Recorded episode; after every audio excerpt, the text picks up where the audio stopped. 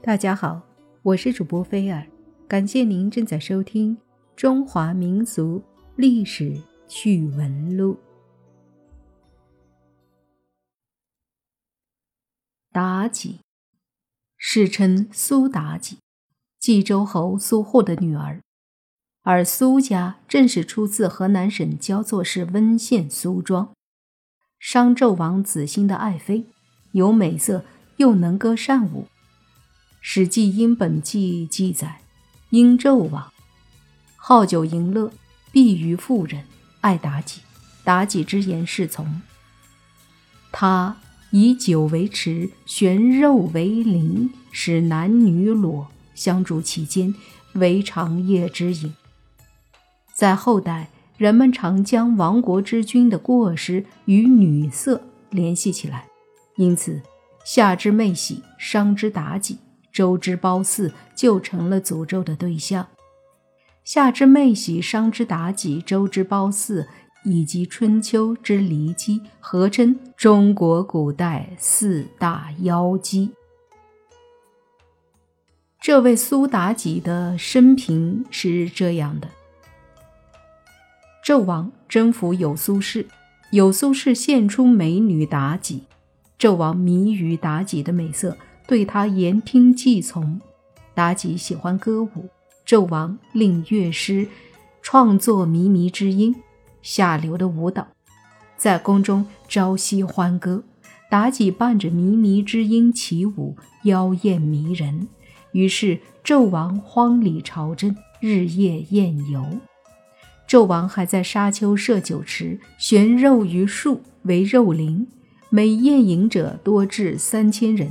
令男女裸体追逐其间，不堪入目。九侯有一位女儿，长得十分美丽，应召入宫，因看不惯妲己的淫荡，被杀。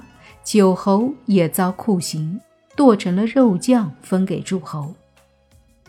有诗曰：“诸侯之女承恩禄。”玉帛金丝绣华服，美若九重天仙子，实为殷商亡国狐。妲己喜观炮烙之刑，将铜柱涂油，燃以火炭，令犯人行其上，跌落在火红的炭中，脚板被烧伤，不时地发出惨叫声。妲己听到犯人的惨叫。就像听到了刺激感官的音乐一样发笑。纣王为了博得妲己一笑，滥用重刑。纣王的无道激起了人民的反抗。周武王趁机发动诸侯伐纣，在牧野之战一举灭商。纣王逃到露台自焚，妲己也被斩首而死。妲己实为奴隶之女。商纣王在其所处时代实属异类，并不信神，当然也不信奴隶就天生卑贱，所以宠幸妲己。但后世人因为妲己奴隶身份卑微，故将妲己描写为狐妖，符合当时奴隶与禽兽等同的思想。据说有苏氏是以九尾狐为图腾的部落。所以才会有《封神演义》这般的富贵。虽然妲己不是活力精变的，可照样把纣王迷得五迷三道的。妲己之言是从。根据正史记载，他不但投妲己所好，做新吟之身、北比之舞、靡靡之乐，还搜刮百姓钱财，修建起高大恢宏的露台，里面。放满了奇珍异宝，同时设置了酒池肉林，彻夜长饮，欢戏达旦，真可谓是荒淫之极。最过分的是，他耳根子特别软，最听妲己的话，甚至到了妲己之所欲贵之，妲己之所赠诛之的地步。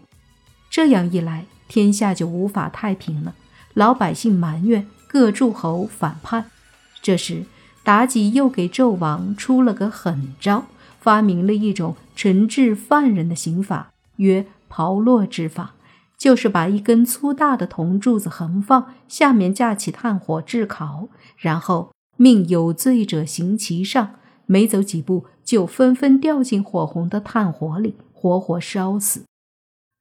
每次看到犯人在炭火里挣扎惨叫，妲己乃笑，如何笑？是大笑还是冷笑，就不得而知了。对于这种冷酷而变态的做法，纣王的叔叔比干实在看不下去，就向他进谏：不修先王之典法，而用复言，祸至无日。这话戳到了纣王的痛处，非常生气，觉得他这是妖言惑众，给他难堪。这时候，妲己又在一旁添油加醋，樱桃小口一开，吐出一句血淋淋的话来：“我听说圣人心有七窍。”纣王一听，爱妃有如此求知之心，那就打开看看吧。于是抛心而观之。史书还记载，他还将九侯。鄂侯两位臣工，施以酷刑，一个剁成肉酱，另一个做成肉干。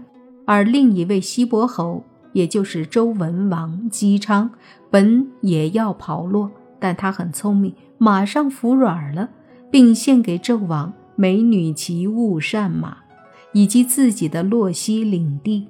纣王这才松口，把他放了。后来有点头脑的大臣。装疯的装疯，卖傻的卖傻，投敌的投敌，流放的流放。这样一来，自然民心向背，诸侯离心。很快，西伯昌的儿子周武王起兵造反，将他打败。他不愿投降受辱，便穿上最漂亮的衣服，带上最好的宝物，一把火把自己烧死了。而他的美人妲己，结果更惨，被反绑。砍了头不算，还被挂在小白旗上给天下人看，说要让天下的女子都引以为戒。妲己真有这么坏吗？无论正史典籍还是野史，妲己都是一个蛇蝎美人，可谓千古淫恶的罪魁祸首。这样的论调已经家喻户晓了。深入人心，但问题是历史的真实情况是怎么样的呢？先说纣王，历代已经把他符号化成一个暴君形象了，可这个形象离他真实的情况还是有很大距离的。春秋时期，子贡早就有点看不过去，他愤愤为纣王鸣不平，说：“纣之不善，不如世之甚也。”是以君子恶居下流，后世言恶则必积焉。而在春秋时期，关于纣王的罪状还只限于比干见而死。到了战国时期，比干的死法就生动了起来。屈原说他是被投水淹死，吕不韦的门客则说他是被抛心而死。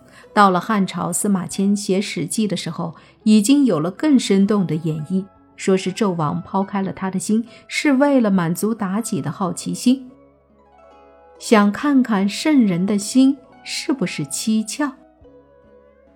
而在晋朝，皇甫谧因为职业是医生的缘故。写些文史文章的时候，也不免会犯些职业病。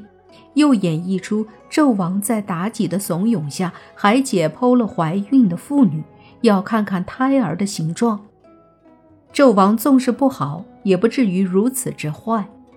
后世书生们根据个人好恶，纷纷加工演绎，以讹传讹，其谬岂不大哉？而关于纣王最著名的酒池肉林、炮烙的传说，周时的文献没有记载，春秋时也没有。可到了战国末期，韩非子突然很生动地描绘起纣王的荒淫无道来：设炮烙临酒池，锦衣九重广饰高台。据说。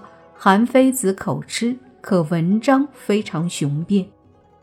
他的那些充满想象力的文字便是名震，但那时诸子百家个个口才了得，为了推销个人的主张，论证自己的观点，不免只顾激扬文字，强词夺理了。很多论据也多是想当然耳。